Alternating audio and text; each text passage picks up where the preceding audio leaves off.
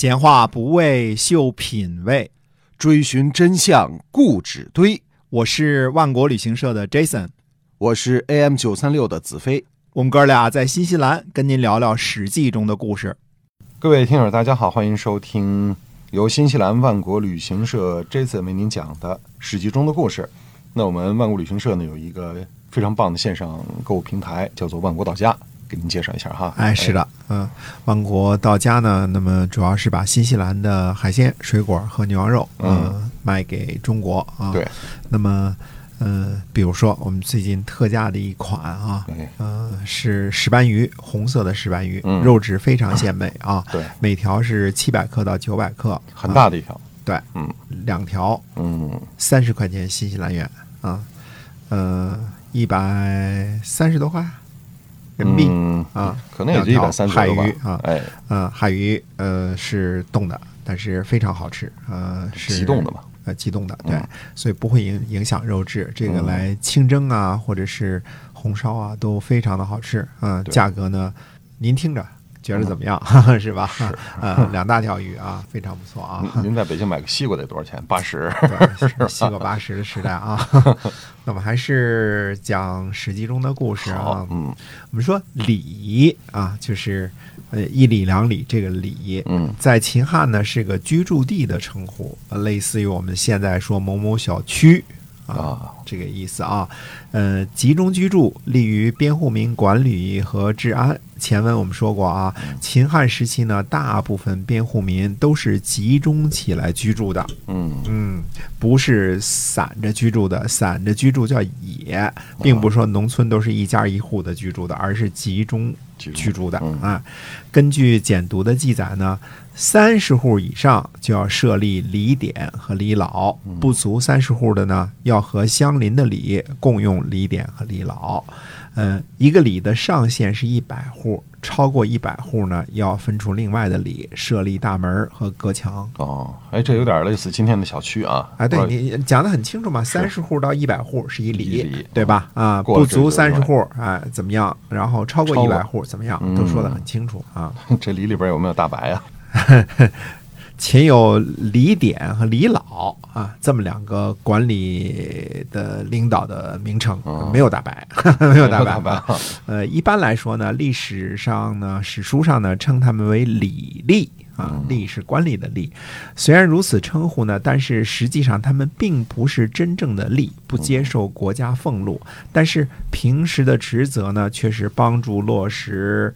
呃，徭役啊、赋税等项任务，所以历史书上的记载呢，还是相当贴切的。嗯啊，李立啊，呃，以前讲陈馀和张耳的故事的时候讲过呢，陈馀被李立鞭打，对吧？啊，就是这这种级别的官儿啊，可以抽人鞭子，不拿俸禄，爱抽人鞭子啊。呃，陈馀和张耳呢？呃，作为在这儿，在这个礼仪里边看大门的临时工呢，呃，也去宣传帮助缉拿逃犯。嗯，可见类似的工作呢，都是由礼来承担的。对，那可否理解为李立就是居委会的领导？大约吧。啊，我们来看看李典和李老的这个标准啊。首先呢，李典和李老必须由老人担任啊，不能由壮年人担任。年龄分别的。限度呢是六十岁啊，分界线是六十岁。嗯，不过呢，他们不是居委会大妈，而是居委会大爷。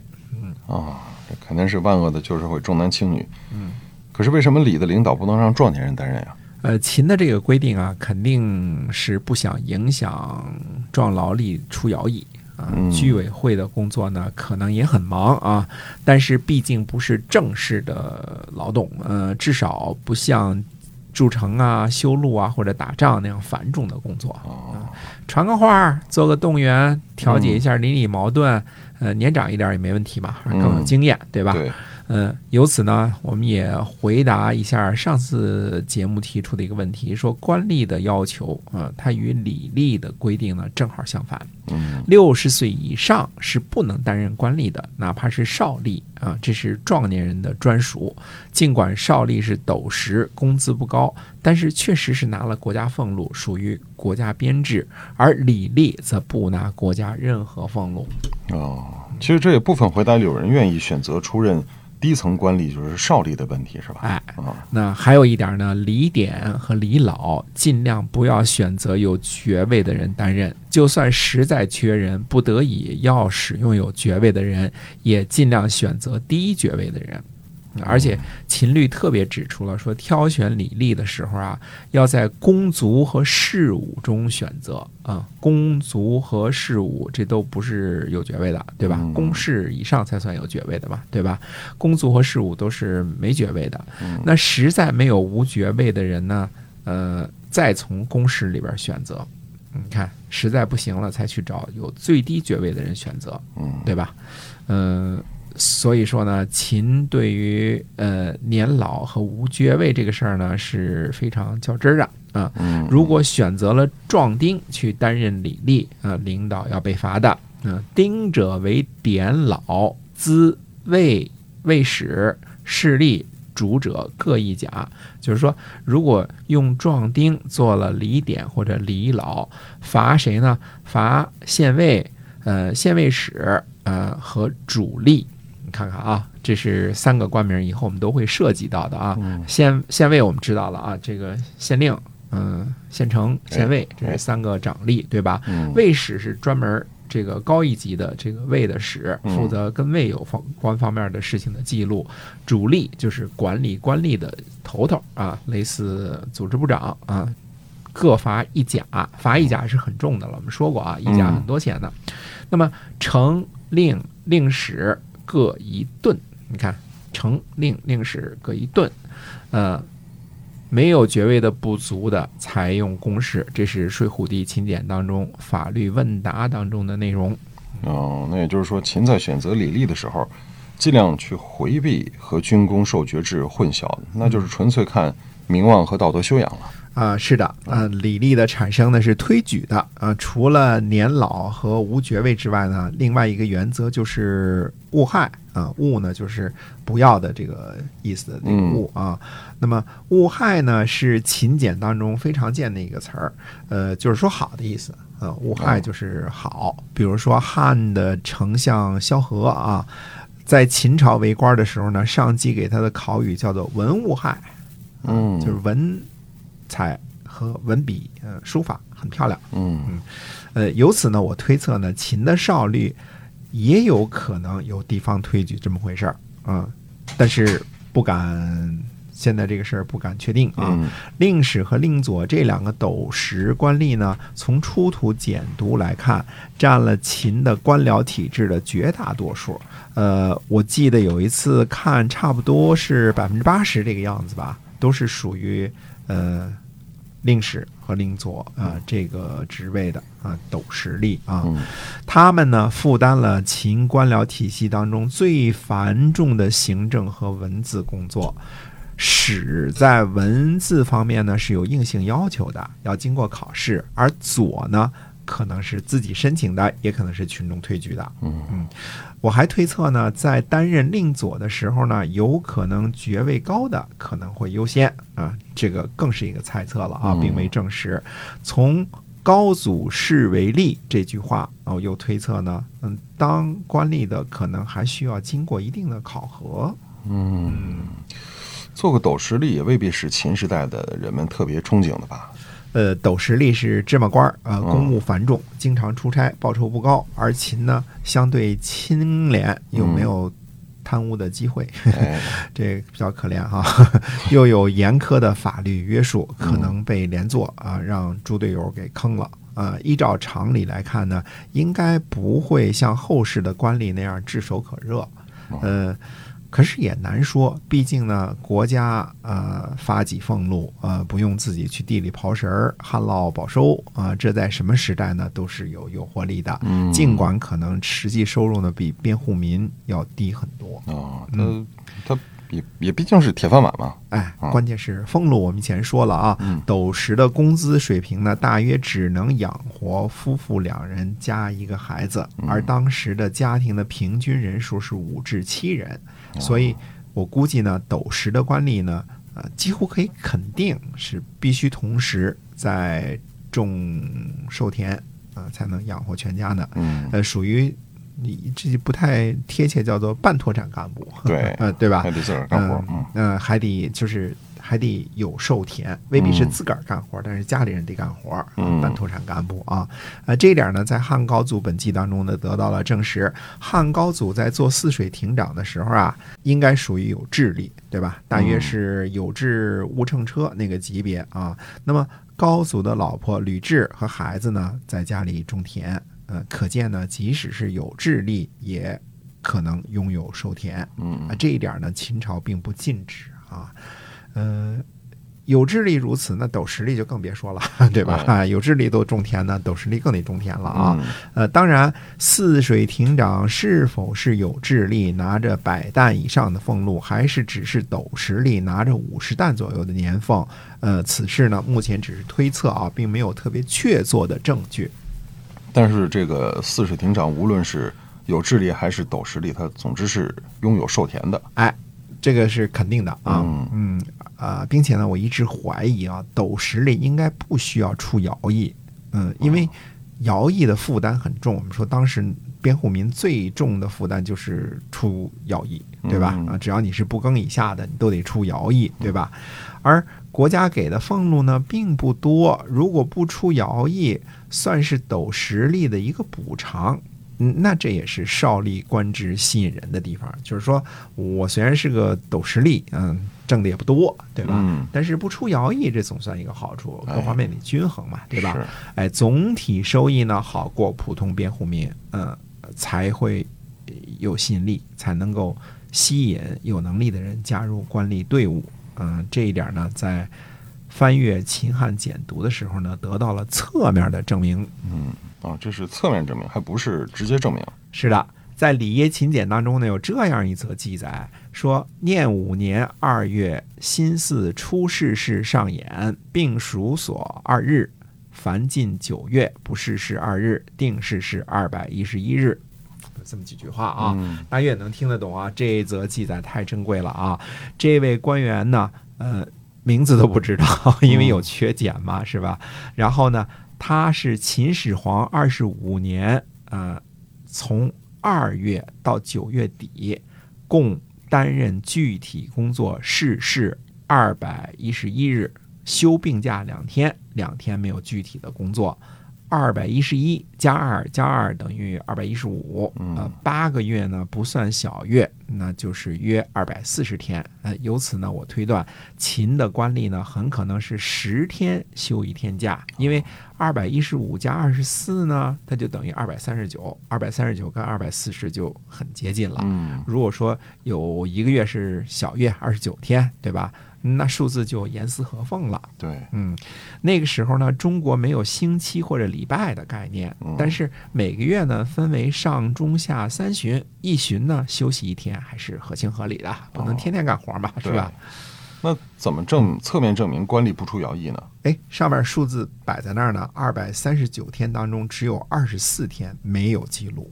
不会那二十四天是出去去去出徭役了吧？哎，秦的徭役呢，名义上是一个月一次啊，嗯呃，加上往返路程呢，近一点的两个月可能都不止，啊，呃，最多呢可以到三个月。这二十四天呢，应该连往返到目的地的时间都不够，所以我推测呢是休息的时间，呃，帮助家里收收谷子、赶个集、买点东西，也应该是大丈夫的分内之事，对吧？嗯呃，十天休息一天呢，还是通人情和合乎常理的。呃，这是推测啊，记住啊，嗯是我的推测，大家千万呃有待证明啊，因为没有规定说十天休一天这样的规定出现在简牍当中。可是我觉得当官吏的也不能累死呀，对吧嗯？一年二百多天工作，那已经相当尽职尽责了。对呃，如果所有人都能是二百一十一天工作的话，八个月之内，嗯嗯，那四化早就实现了，是吧？呃，如果当官吏的都去出徭役了，那丈量土地、蓄养牛马、出仓、入仓，呃，动员徭役，嗯，什么往来公文，呃，上计、出差这些活儿谁干呢？对。秦的官吏呢，经常缺编，人手忙不过来，呃，应该也不少这几十个官吏的徭役人数，对吧？《礼耶秦简》当中记载呢，某某官吏徭使应该是指该官员去押送徭役人员，而不是自己出徭役。呃，徭是一个词儿。摇使是两个词儿，嗯，也是。如果他一点吸引力都没有，那谁还愿意去做官呀？哎，从李爷秦简透露的行政程序看呢，得到推举的李立人选呢，还需由所属乡上报县庭和县尉，由县尉除授，县令、县城审核后，才能正式履职啊！你不能随便说我就当居委会这个会长了，这不行啊。嗯，呃。